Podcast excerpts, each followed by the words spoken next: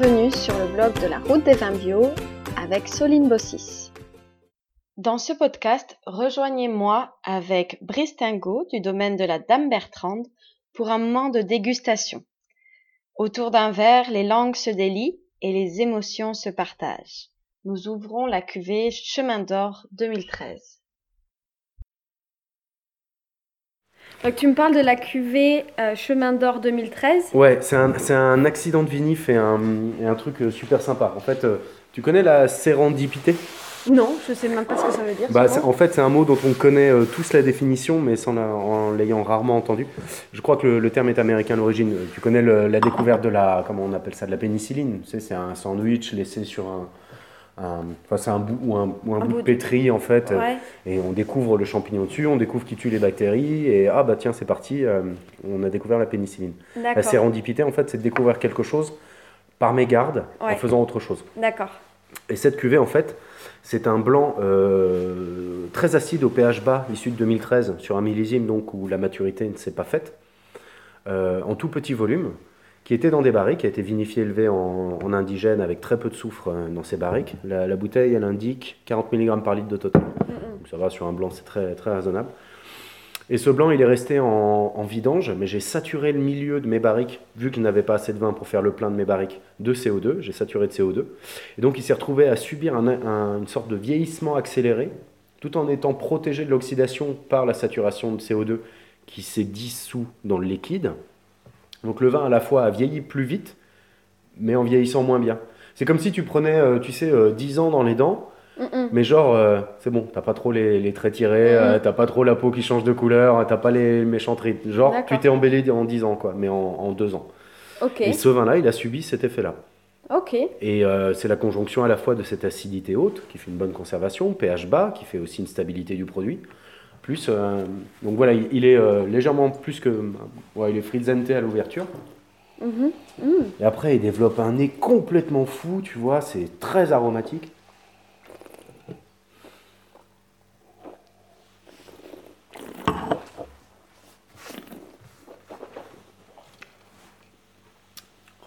Mm. Et tu vois, en bouche, tu as. Mais c'est vrai qu'en début de bouche, c'est pétillant. Ouais, une petite attaque pétillante. Moi, je le bois pas forcément pétillant, c'est pas ce que je préfère. Mais par contre, derrière, tu as euh, cette bouche qui est très longue. Alors oui, tu es sur des, des, notes oxydatives, hein, mais c'est pas mhm. des notes oxydatives flinguées. On a les aspects un peu jurassiens, euh, côté noix. Euh, et, c'est vrai que ça ressemble pas du tout à... Ouais. Et donc, c'est un accident, c'est à la fois un accident de vinif et en même temps, c'est une réaction au mieux de mes connaissances à l'époque pour répondre à la contrainte. Et ça aussi, c'est ce que j'aime dans Staff. La contrainte génère la créativité, elle est le moteur de l'évolution. Exactement. Et moi, je rencontre des contraintes régulièrement dans mon métier, chaque année. Euh, et ça, j'aime, je dois dire. Euh, euh, comme, tu vois, le, la chair vivante de la vigne que je te montrais tout à l'heure, qui passait autour du cône de dessiccation, du bois mort. Et eh ben, c'est cette manière-là de, de, contourner l'obstacle, de l'épouser, d'en faire une force et petit à petit J'aime les processus lents. Je pense que je viens d'une réincarnation d'arbre, en fait, à l'origine. Ah oui Ouais, il y a un truc avec le végétal.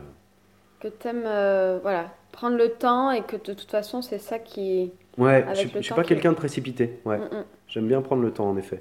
Et souvent, quand je fais quelque chose, euh, j'ai besoin de l'expérimenter d'abord à petite échelle pour le déployer à grande échelle. Mm, et c'est vrai qu'on est dans, dans, une société où il faut que tout aille vite et. Euh, on, doit être performant tout de suite. Euh, Complètement. Et on se met la pression alors que on n'a pas à, se comparer à qui que ce soit ou à quoi que ce soit. Enfin, mm. on doit. Ou si ce n'est à soi-même et à faire le point chaque jour, même si ça peut être épuisant, en se disant qu'est-ce que je peux faire de mieux le lendemain? Mm, mm. J'aime bien cette euh, compétition face à soi. Pas forcément devenir le meilleur, mais être meilleur que celui qu'on était. Ouais. Enfin, je dis ça, j'ai mes lâchetés, j'ai mes faiblesses. Euh, voilà. Non, mais je te rejoins là-dessus. J'ai. Euh, bon, ça c'est personnel, mais j'ai une, une, application sur euh, tu vois, la, gratitude. Et, euh, et, à la fin, tu peux mettre qu'est-ce, que, qu'est-ce qui aurait fait que cette journée aurait été mieux, mhm. tu vois? Et ça t'invite à chaque jour faire un bilan de ta journée et te dire, ok, qu'est-ce que j'aurais pu faire mieux et de, de se dépasser, d'être Mhm. reconnaissant de tout ce qui a été fait dans la journée, Mhm. de tout ce qu'on a fait, parce que aussi on ne voit aussi pas. accepter. Ouais. Ouais, moi, je vois pas euh, ce que j'ai fait, je vois que ce que je n'ai pas fait. Éternelle insatisfaite Voilà. D'accord, très bien. Et je me mets la pression toute seule. Comme je disais à mes amis, là, je suis mon pire euh, employé et mon pire patron. Parce que voilà, tu es tout seul et tu, tu peux te. Voilà, faut que tu te motives toi-même. Quoi, hein. Tout à fait. C'est ta difficile propre comme situation. entreprise. Ouais. Et, euh, et c'est vrai que d'avoir ce recul et de chaque jour se dire bah, qu'est-ce que je peux faire de mieux sans se flageller non plus en se disant que ce qu'on a Parce fait c'était pas bien. Mais de se dire, ouais. ah bah tiens, aujourd'hui je pose euh, cette intention que là, je l'ai pas, enfin, j'aurais- pu faire de cette manière-là, Mhm. et le lendemain ou le surlendemain, enfin, de, de le prendre en considération. quoi. Mhm. Et euh, c'est vrai qu'on ne prend pas forcément le temps de prendre du recul sur, euh, Mhm. sur ce qu'on est en train de vivre. Donc ça, c'est une petite application qui euh, demande 5 minutes par jour pour écrire ça. C'est bien ça. C'est pas une mal. bonne idée. c'est Ouais, très, ouais. très efficace. Oui, ça fait très développement personnel, mais c'est vrai qu'on trouve ça dans différents bouquins. Enfin, moi, je, je continue de. De temps en temps, Sophie me propose euh, différents récits. La, la dernière fois, j'ai trouvé ça intéressant, c'était le bouquin euh, de deuxième vie, comment elle sera quand tu auras compris que tu n'en as qu'une. Oui, oui, oui, j'en ai entendu parler. Voilà, bon, bah, qui est un best-seller. Bon, le récit est chiant, hein, sincèrement, entre nous, mais, mais euh, par contre, les, les, les outils utilisés pour émailler le récit, ouais, sont- sont intéressants.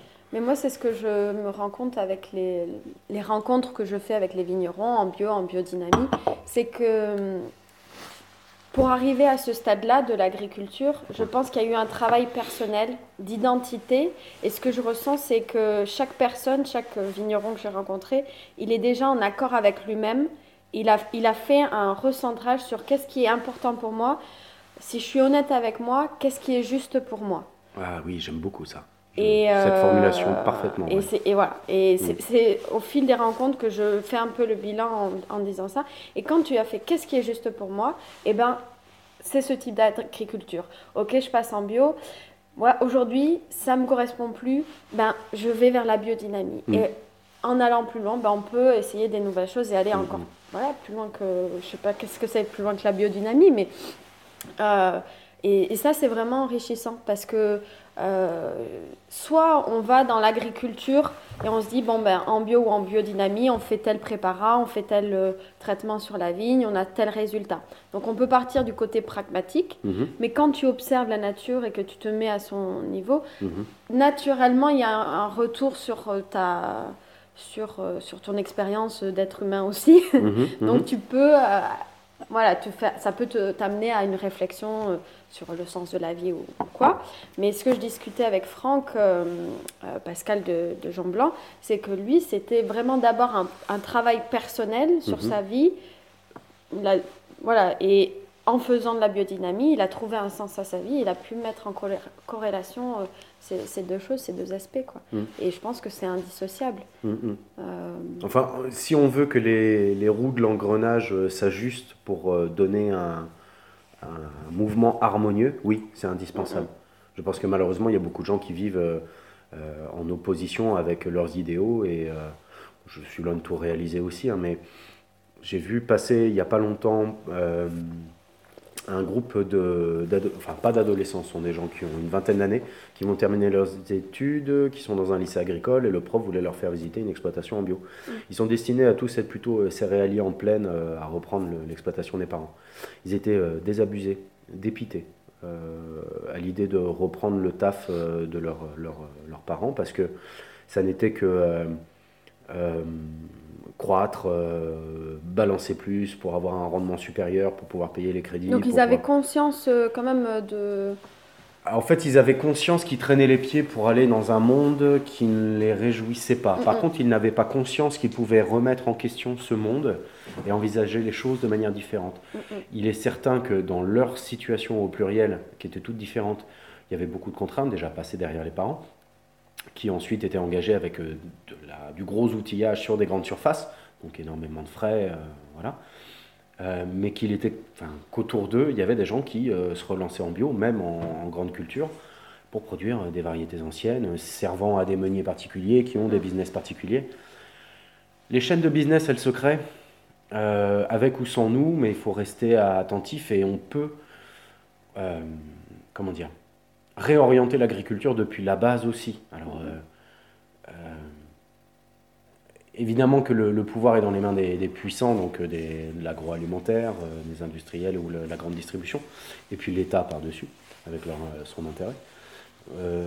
mais malgré tout, fin Dieu, quoi, des paysans sont ceux qui nourrissent une nation. On devrait, non pas pour notre plaisir personnel, mais pour bien vivre, être salué comme la profession la plus importante du pays. On devrait être à l'abri de tout danger, on devrait, être, euh, euh, on devrait nous demander notre avis en premier lieu. Euh, et j'entends par là non pas un avis façon FNSEA, faisons durer le Roundup 50 plus, mais un avis plutôt sur pourquoi on vit mal, le métier qui me permet de vous nourrir. Alors moi je fais du vin, c'est dispensable, tu vois, au quotidien sauf pour un pays comme la France, mais encore beaucoup de nos compatriotes boivent plus vraiment de vin, ou en tout cas pas du bon. Euh, mais euh, voilà, on, nous apprenait à l'école que c'était le secteur primaire, maintenant c'est le secteur primordial. C'est ce qui fait qu'une société arrête d'être euh, nomade et devient sédentaire, c'est l'agriculture et l'élevage. Et de derrière, de ça proviennent ensuite bah, les mathématiques, l'observation des, des saisons, donc la voûte céleste, donc le temps, donc euh, l'écriture et ainsi de suite. Les sociétés se bâtissent là-dessus et, euh, et, on a confié ça à des soi-disant euh, pseudo-opérateurs agricoles qui sont soit des gens malheureux, soit des abrutis finis, parce qu'il y en a dans ce métier, qui sont des cons, qui jouent avec des substances complètement folles au mépris de leur vie et de la vie de leurs contemporains. et tout le mensonge qui est encore il en, faudra des générations d'agriculteurs qui décèdent, euh, je l'espère pour eux, de vieillesse, mais le plus souvent de leucémie ou de cancer. Ah bah, avant que, et Parkinson aussi. Et Parkinson, avant que les, unités de production changent, c'est-à-dire qu'elles soient à nouveau plus petites, euh, qu'elles soient à nouveau locales euh, dans l'exportation de leurs biens, de leur production, et, et qu'elles soient saines avant tout pour le producteur. Moi, j'ai un, pote que je vois plus beaucoup malheureusement, mais qui a quitté le, monde de la pizzeria mobile euh, où il gagnait bien sa vie. Hein, il n'avait pas besoin de déclarer grand chose euh, et il mettait beaucoup de côté pour se lancer en maraîchage en traction asine. Et le nombre de fois. Traction quoi? Asine euh, avec des ânes. Ah, traction animale avec des ah, ânes. Et les outils, voilà. Et. Et il m'a toujours parlé du bonheur paysan. Et le bonheur paysan, bah, c'est aussi à un moment donné travailler ce qu'il faut. Et tu vois, pas travailler que le dos courbé euh, à, s'en casser les reins. Euh, c'est une erreur de penser que parce qu'on est paysan, on doit euh, trimer comme un esclave. Mais on doit juste trimer dur et justement. Là-dessus, je rejoins les philosophies orientales et notamment tout ce qui est sport de combat, où tu développes l'énergie au moment nécessaire, avec l'ensemble de ton corps, avec intelligence et lucidité, pour que le point d'impact soit maximum. Éventuellement, pour n'avoir à taper qu'une seule fois si tu es obligé de taper. Bah, le paysan devrait pouvoir intervenir de manière intelligente. Euh, donc confère euh, le, voisin qui rogne sa vigne tout l'été comme un con ou qui désherbe alors que c'est le désert de Gobi sous ses pieds de vigne, tu vois. Mais il continue de désherber le con. Et là tu dis non, c'est pas normal. Ah voilà. Moi j'essaye d'apprendre euh, cette philosophie de d'être plus efficace que performant. En fait, ah. ça dépend avec le même temps si par exemple tu as une tâche à faire, quand on te donne 2 heures ou 4 heures, tu prendras, si tu as 4 heures, tu prendras 4 heures pour le faire. Mhm. Mais si tu en as 2, tu prendras que 2 heures. Et, euh, et c'est vrai que c'est une autre façon de penser, mais euh, moi dans ma famille, il y, a, y, a, cette culture de il faut travailler, travailler, travailler, travailler. Mhm. Quitte à brasser de l'air, c'est pas grave, mais il faut travailler. Il faut pas avoir l'air d'un feignant voilà. ou d'un rêveur. Voilà. Ouais, ouais, ouais. Alors que déjà, les meilleures idées apparaissent quand on, laisse euh, la rêverie s'installer. Mm, mm. Euh, on en a besoin.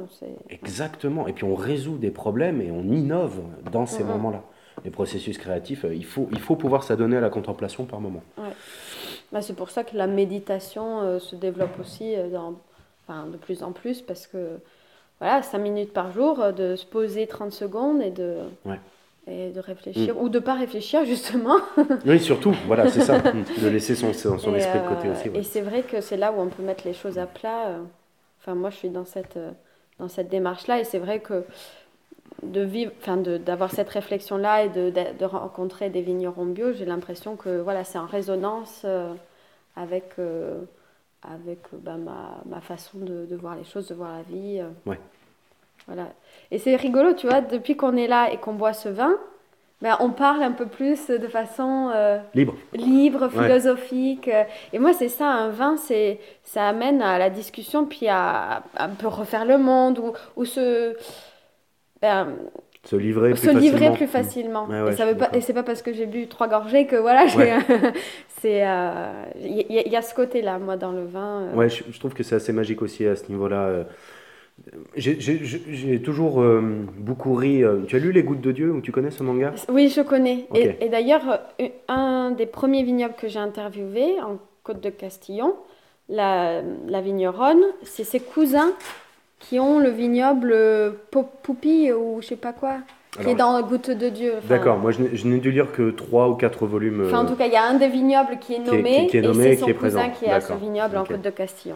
Et tu vois, moi, il y a un truc qui me fait beaucoup rire. Je suis un amateur de manga, j'en ai lu dans ma jeunesse, et donc euh, ça, c'est c'est le. Donc il n'y a pas si longtemps. Non, il n'y a pas si longtemps, c'est ça. Enfin, quand je regarde, quand je compte les années, je me dis, putain, ça fait en fait.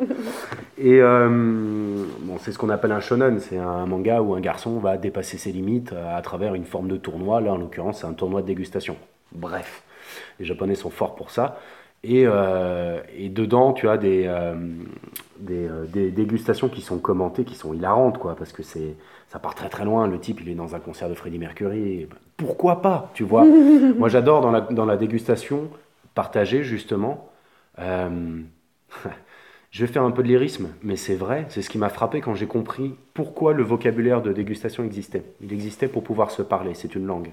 Euh, même si on ne connaît pas euh, le- la langue officielle du vocabulaire de dégustation, on peut le faire avec ses propres mots. Et, euh, et, et du coup, on va parler de quelque chose dont on ne peut pas parler autrement, qui est des sensations physiques respectives. On partage le même vin, mais avec euh, des récepteurs, euh, des cultures, des histoires différentes. Et pourtant, on va essayer de se dire à la fois, tiens, moi je ressens ça, toi, tiens, toi tu ressens ça, j'essaie de le comprendre, et éventuellement, si on est dans une dégustation un peu pro, on arrive à un compromis en disant, on est d'accord sur ce jugement pour ce vin. Et ben la sensualité partagée Mm. dans notre société, c'est pas courant en fait, quand on regarde bien. D'où le, le- alors oui, il y a la partie euh, éthanol qui agit sur les cerveaux et sur donc la libération de la parole, euh, des inhibitions, mais aussi simplement, putain, on partage une, une, des sensations physiques sans avoir besoin de se toucher. Et le vin permet ça. Et alors avec la culture de la bouffe, il y a ça. C'est ça, c'est comme en France, quand tu manges, tu parles de, de ce que tu es en train de bouffer, ou tu parles de la. manger demain, ce que Voilà. tu as mangé hier. Ouais, je suis entièrement d'accord. Je sais que tu conduis, je te resserre pas. Mais, Non, non, oui, oui, oui. Et. euh, mais c'est magique, hein, parce que le. Enfin, vas-y, pardon. Non, non, mais tu parlais des sensations, et ce qui est rigolo, c'est que dernièrement, j'ai fait euh, l'expérience d'une sophro-dégustation. Alors, je sais pas si tu connais la sophrologie. Oui, j'ai pratiqué un peu, ouais. C'est la, dé- voilà, la, la relaxation par la respiration. Ouais. la- L'art de ne pas souffrir, moi j'appelle ça. Voilà, puis moi j'utilisais beaucoup la sophrologie quand j'étais plus jeune. Je faisais des compétitions de patin à glace D'accord. et pour la mémorisation des programmes. euh, voilà, pour, et gérer le stress en fait. Moi c'était pour Oui, gérer le bien stress. sûr, ouais, je vois. Parce que j'oubliais, j'étais sur la glace, j'oubliais mon, mon programme. Alors que tu l'as répété des, Voilà. des jours et des jours. ouais. C'est le stress, ça te fait perdre tes moyens. Et, euh, et donc, C'est tes parents qui t'ont jeté dans ce milieu-là? Tu kiffais? Tu... de quoi là Le patin à glace? Ah, moi, oui, c'est. Non, c'est moi. Ouais. Euh, bah, D'ailleurs, la première fois, c'était à Bordeaux. Je suis de Toulouse, mais euh, j'ai patiné avec des, des- de- mes cousines et euh, mon oncle euh, une fois à Bordeaux. Et puis après, j'ai dit, je veux faire ça. Je trouve ça impressionnant. De, de... Enfin, très bien, ok. Et euh, donc, euh, donc, euh, je- donc, cette personne, euh, Jenny Yoré, qui fait de la sophro-dégustation. Donc, elle, elle a eu un vignoble avec son ex-compagnon. Mhm. D'ailleurs, c'est un des vins, que, un des vignerons que j'ai rencontré aussi pour mon, pour mon challenge des, des vignobles bio. Et, euh, et donc, elle propose une expérience où tu vas te connecter à tes sens. Donc, on ferme Mhm. les yeux, Mhm. euh, on va être dans un état de relaxation et on va euh, toucher, elle va nous faire toucher, nous mettre dans la main euh, deux, deux, deux objets, enfin, je sais pas, deux matières différentes. D'accord, en des, fait des textures. des textures voilà. différentes. Ouais. pour qu'on, sans voir, qu'est-ce qu'on ressent en fait par le toucher. Mais oui, mais bien sûr. Et, euh, et de cette manière-là, tu comprends aussi euh, que l'expérience du vin, c'est, c'est comprendre la texture du vin dans ta bouche. Ouais. Et ça, ça j'avais compris ça avec un autre, euh, un caviste, qui Mm. nous avait fait un, e- un exercice où il nous avait mis un caillou euh, Mhm. dans la main sans qu'on, enfin, on avait les yeux fermés. Et le caillou, tu comprends les aspérités du caillou. Mhm. Est-ce que c'est lisse? Est-ce que c'est, enfin, et donc euh, là, j'avais compris ce mot texture. Ouais. Quelle est la texture du vin? Est-ce que c'est astringent? Et, et par cette expérience-là du toucher, tu comprends ce qui va se passer dans ta bouche après. Et donc là, bon, bah, elle nous fait euh, toucher sur la, sur la joue, euh, enfin, qu'on ait un contact, euh, parce que notre main n'a pas la même sensibilité que notre peau du visage, etc. Et euh, donc après, elle nous met un verre de vin, et après, tu, tu sens, et après, euh, tu, tu, tu dégustes, et puis là, tu es dans un état où tu, enfin, Bah tu, oui. tu es vraiment dans l'émotion, presque tu as envie de pleurer. Enfin, Ouais, ouais, ouais, ouais, ouais, Mais, je veux euh, bien le croire. et, et en plus, on était sur un vin sans soufre. On, est sur- on était dans un vignoble de Sauternes, Mhm. euh, mais un vin sans soufre. Sans pour autant être en agriculture biologique. Mais, euh, donc pour un Sauterne sans soufre, Ouais, euh, c'est pas, pas banal. c'est Mm. très très, euh, très- Mais on était, c'est un vin un peu, un peu perlant et, et doux. Il n'est pas aussi, euh, il n'a pas autant de sucrosité qu'un qu'un un Sauterne euh, tradit, on- va dire. Mais c'est très intelligent de la part de cette personne parce que c'est vrai que si tu actives les circuits neuronaux de la- l'analyse euh, du tactile en fermant les yeux, en touchant un caillou ou en touchant des, des matières, des, des textures, ensuite ces connexions neuronales elles sont prêtes à euh, faire le même type d'analyse mais dans ta bouche. Mm, mm. Donc c'est- extrêmement, euh, extrêmement pertinent je trouve. euh, Ah, c'est une, super expérience. Enfin, je- Puis elle est vigneronne, donc euh, voilà, elle, On a pu le vérifier. voilà, elle, elle, Ouais. sait, euh, elle sait déjà comment on fait le vin, et puis après, bon, elle s'est formée à la sophrologie. Elle est, elle- est super, elle est vraiment dans la joie, dans la décomplexion de décomplexion, Ouais, oui, oui, décomplexité, ça passe. Non, décomplexion, je pense que ça passe. euh, ouais, décomplexifie. Hum, là, je pense que tu t'en- tu t'enfonces. elle décomplexe en tout cas l'univers du vin où Ouais, on, J'aime faire ça aussi. on, ouais. on est vraiment dans, dans, dans son écoute personnelle et on Mm. va pas décrire ok euh, euh, les arômes ou enfin presque on s'en fout. Ben oui, Euh, parce que d'aller chercher le goût de banane à tout prix, parce que soi-disant qu'il doit y être, Ouais. Et puis moi en plus je je ça va pas être ma, ma compétence. première. À demain Bonne soirée. Merci, au revoir. Euh, bah, On a fait ça aussi à une époque où on, on offrait des initiations à la dégustation. Le premier événement qu'on a créé avec ma femme, c'était euh, euh, pendant que les enfants... Attends, pendant que les enfants jouent, les parents trinquent. C'était un truc comme ça, Ouais. où les parents dégustent. Euh, donc, euh, elle prenait les enfants et elle leur faisait faire des activités euh, artistiques, donc, Ouais. de la peinture et tout ça. Donc, c'était un programme proposé pendant l'été. Moi, je les emmenais au chai. Ils n'avaient pas les gamins dans les pattes. Et ils pouvaient déguster. Je leur faisais une initiation avec grille et tout ça. Et ce qu'on voit au premier abord, ce sont principalement les gens qui n'osent pas dire en fait. Qui ont peur de dire une bêtise, qui prétendent qu'ils n'ont pas le vocabulaire, qui, Et je suis là, mais euh, attends, tu sais si ça te plaît ou pas Moi, Bah franchement, ouais, ouais. je je saurais pas te dire tous les, tous les arômes, mais je sais que là, j'ai un vin qui, qui me donne envie de revenir. euh, Mm. Je je, je, je, je serais pas, enfin, on peut essayer, je peux essayer de dire les, les Oui, on arômes, peut tout ça, aller mais, dans la structure, mais c'est pas. euh, Mais... Enfin, je suis pas onologue. euh, et euh, et ce qui, ce qui m'intéresse, c'est l'émotion et quel, quel plaisir j'ai à, Mm. à- à le déguster. Ben, on en revient à ce que, euh, ce pourquoi je te parlais des gouttes de Dieu, parce que les, les dégustations sont euh, extrêmement euh, enjolivées et mises en scène, mais en même temps, donc moi j'ai pas lu les gouttes de Dieu parce que ça m'a vite fatigué, mais ce que je trouve jouissif dans le partage d'un vin, pour revenir sur le, ta, première accroche, c'était les yeux qui s'écarquillent, les, les, les sourires qui pointent, le, Mm. Les gens qui euh, ressentent quelque chose et qui euh, changent leur comportement d'un Mhm. coup. ou- Là, quand tu fais ce métier et que tu arrives à pas simplement surprendre, mais à euh, enjailler quelque part quelqu'un par une gorgée de ton vin, bah, Mm. là, tu, là, tu reçois quelque chose en écéchange qui te fait ta journée. Mm, mm. Voilà. C'est ça ta récompense, en fait. Ça en fait partie. Je je suis pas du tout star system, je préfère vivre seul et qu'on vienne pas m'emmerder. Mais quand euh, je croise un regard et que ah putain ça c'est bon et c'est pas juste euh, t'as bien travaillé, c'est Eh, je profite quoi. Mhm. Bah très bien, mais je profite aussi. Mm. Ça c'est très agréable. Merci à Brice pour ce bel échange très enrichissant. J'ai passé un agréable moment au domaine de Dame Bertrand grâce à lui. Merci de m'avoir accordé du temps et d'avoir partagé euh, ta passion avec nous. Euh, pour en savoir plus sur les vins bio, je vous invite à demander votre guide gratuit Comment expliquer le vin bio à vos amis euh, C'est tout simple. vous remplissez le formulaire en dessous de l'article sur le blog La route des vins bio. Merci d'avoir écouté ce podcast et à bientôt.